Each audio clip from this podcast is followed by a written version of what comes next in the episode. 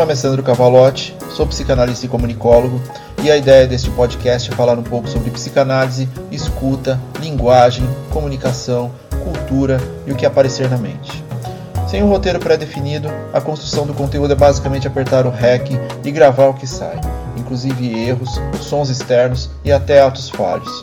Nada de muita formalidade, sem pretensão nenhuma de qualquer coisa. Sejam bem-vindos.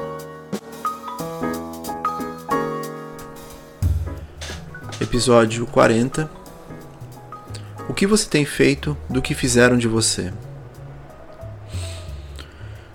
Além de uma fragmentação relacionada a um trecho de uma frase do filósofo Jean-Paul Sartre, Sartre, a pergunta é bem direta.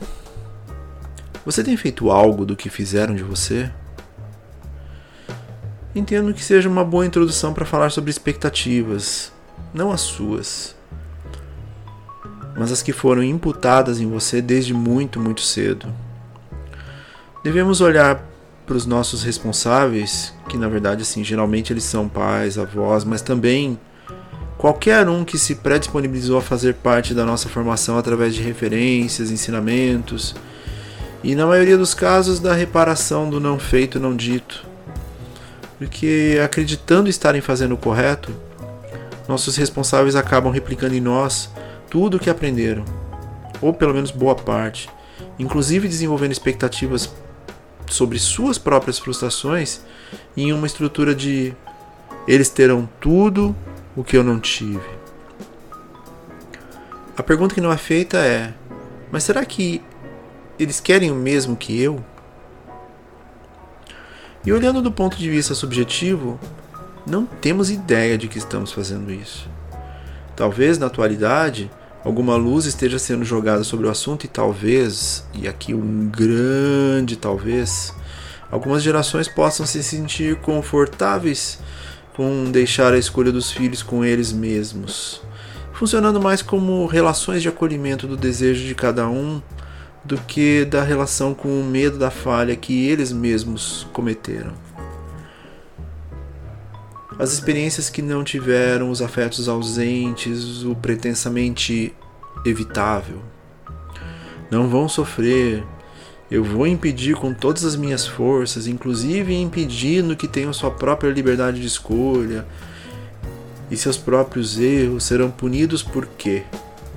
Eu preciso punir o que não é seguido em minha cartilha de experiências. E seguimos, não lidando com o nosso próprio desejo, organizando o pretenso gozo do outro. E o dano está feito, e a angústia aumenta. Geralmente, de ambos. E importante também falar um pouco sobre angústia neste ponto, também colocada como algo negativo na maior parte das publicações e referências. Na psicanálise, olhamos por uma perspectiva diferente.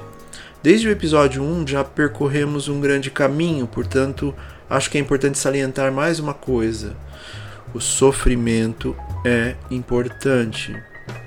Ele ensina, ele guia, ele trabalha, ele nos ajuda a evoluir. Fugir dele só causa mais dor. Organizar como podemos enfrentar o medo do sofrer e, em muitos momentos, torná-lo parte da jornada faz com que nos tornemos mais conscientes de nós mesmos, de nossas falhas e acertos. E como estamos falando em angústia, segundo Lacan, seria a falta da falta. Um afeto em estado bruto, que não é um sintoma a ser recalcado, mas algo que fica hum, à deriva.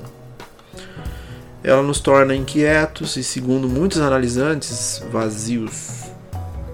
E se realmente a angústia for a falta da falta, talvez ela não seja um inimigo. Ela simplesmente está demonstrando que você pode estar trabalhando, mesmo que inconscientemente, com o que realmente lhe falta, mesmo que você não tenha ideia do que seja.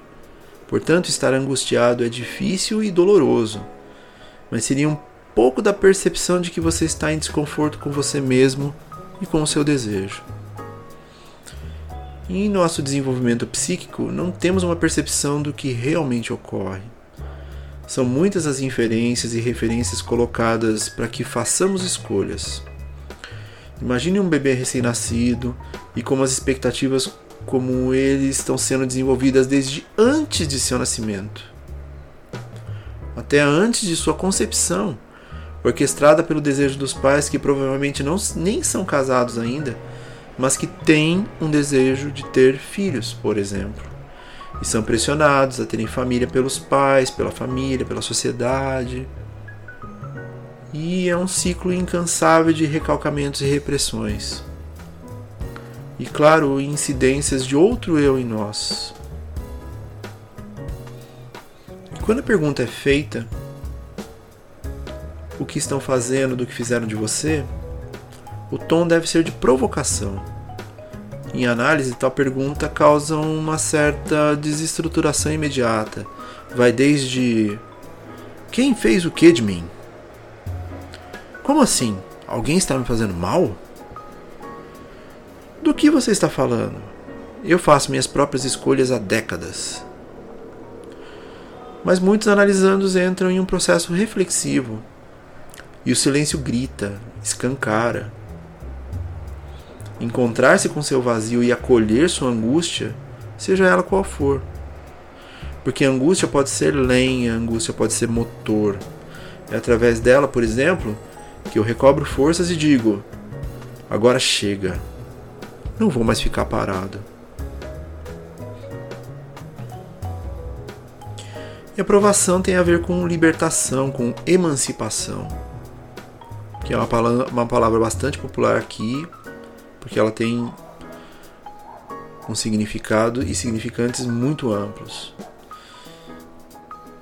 E ela atua com a emancipação porque ela atua diretamente na sua relação com a angústia. Lacan também dizia que os sentimentos mentem. Portanto, nossa relação com a angústia também tem a ver com o que sentimos. Você consegue dizer o que sente, mas não consegue explicar efetivamente o que seria sua própria angústia. Há uma distância no humano que consegue dizer o que sente e o que fica na ordem do indizível. Buscamos substitutos emocionais para não ter que lidar com o que realmente nos causa a angústia. E como enfrentar o que está na ordem da incerteza, do que não se consegue nem nominar? É preferível a dor já conhecida. E aí entra a repetição novamente. Aqui nesse podcast. Eu repito, porque eu já conheço tais dores. Eu evito o desconhecido. Maquiagem perfeita para não lidar com o que realmente sinto eu uso sentimentos diversos que já estão à mão. E mais uma vez, e mais uma vez, e mais uma vez, ad infinitum. Sentir-se desconfortável é sinal de que você quer movimento, mesmo que não saiba qual ou como. Temos essa construção de que o desconfortável precisa ser evitado, exatamente porque nossos cuidadores tentaram evitar que sofrêssemos com eles. Só que isso não aconteceria nunca, porque cada ser é singular, assim como cada sofrimento. Ainda em processo de formação, somos colocados na posição de obedecer ao conhecimento adulto. A elaboração de porquês é vista como insubordinação. O não é falta de respeito, corrigida na maior parte das vezes com processos punitivos, muitas vezes físicos, muitas vezes mentais e até psicológicos. E assim crescemos, não conseguindo dar vazão aos nossos próprios desejos. E ainda nos sentindo culpados por não desejarmos o mesmo que nossos responsáveis desejam para nós. Insatisfeitos, nos sentimos perdidos e sem saída, pois não compreendemos a extensão do que podemos realizar a partir do sentir por si, da expectativa pessoal da realização. Mas e o conflito com o que eu achava que queria? O conflito ele será elaborado na psique, na frustração dos pais que não conseguiram entender a singularidade, assim como nossos desejos individuais. Mas é ao lidar com si. pois nos cabe entender que somos seres desejantes e cabe aos responsáveis a difícil e às vezes impossível tarefa de compreender que seu papel é o de oferecer ferramentas para a jornada e não de estabelecer o caminho. Se observar e entender o que foi feito de você é um importante passo para melhores escolhas. Ainda há tempo de compreender o que foi e o que pode ser feito para um caminhar mais assertivo e pessoal, dentro das suas próprias escolhas. Nossas experiências pessoais nos moldam. Toda cicatriz é única. Todo aprendizado ele é um convite de continuidade. E a partir do momento que embarcamos nisso, nos frustramos menos, lidamos melhor com as falhas. É um convite de que talvez não haja chegada, mas há um caminho fantástico a ser percorrido.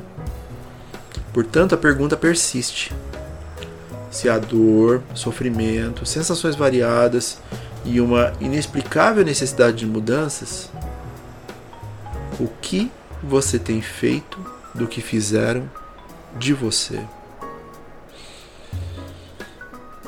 E a fala de hoje foi acompanhada dos últimos sonetos de Renato Russo em A Tempestade, da Legião Urbana. E fiquem bem.